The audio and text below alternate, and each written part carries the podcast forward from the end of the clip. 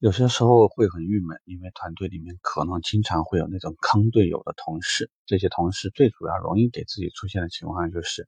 一方面不认真的学习产品和我们标准的流程，另外一方面又特别喜欢委托或者是主动的被委托。就是说他特别能揽事儿，但是他总是喜欢把事做砸，做砸了以后呢，丢一个烂摊子给你。要么呢，就经常是。他手上一大堆的烂摊子，你帮他去收拾，或者是经常陪着他去处理这类的事情，那怎么办？这里头我最好我们分为几类去说。一种呢，说的是烂苹果，其实说白了就是这些人从自己的意愿上来说，我压根就没想好好做事，并且我不停的去说很多负面的东西，比如说，哎呀，你看这家公司这么麻烦，你看他搞这么多规则，就是想让我们的拿不到钱。就是一大堆这样的情况，像这样的情况，其实你帮助他也不能改变目前的状态，所以我给你的建议呢是远离他们，能别惹就别惹，千万别跟他们挨上一毛钱关系，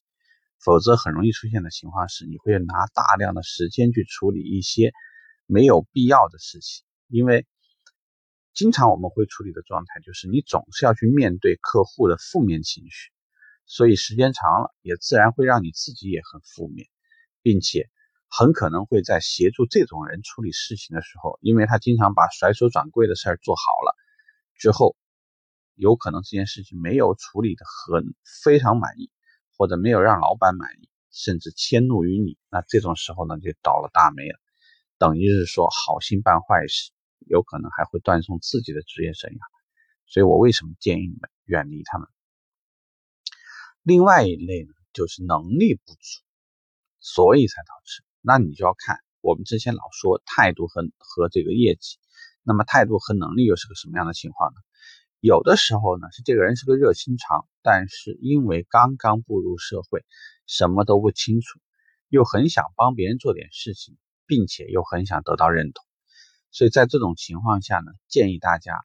对于对方的真心，你应该表示感谢。他是认真的，他真的想帮你，这种部分应该是表示感谢。那对于他经常犯错的地方，不要着急先去批评，应该先去好好的反思一下，到底是我们目前在流程设计里面，在这个事情的描述里面，在这个事情的培训里面，是不是我们存在一些问题？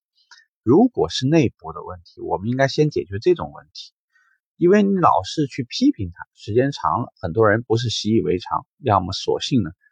就把他身上一些本来说比较积极正向的东西呢，也给磨灭掉了。呃，总的来说其实是得不偿失的。所以，如果你遇到一个很垃圾的这样的队友，请你远离他；如果你碰到一个真心想帮你的人，那你也用你的真心去帮助他。该赞扬他做的好的部分。那你应该是表示赞扬，表示认同，对他做的不好的地方，帮助他梳理一下目前在工作流程和目前的做法上面存在哪些问题，好好的协助，也许呢，大家有一天就不会再又成为他坑你的队队友，而成为在工作当中能够反过来对你帮助非常非常大的那个人，也许这个时候他反而会成为你的贵人。希望这点呢对你有帮助，拜拜。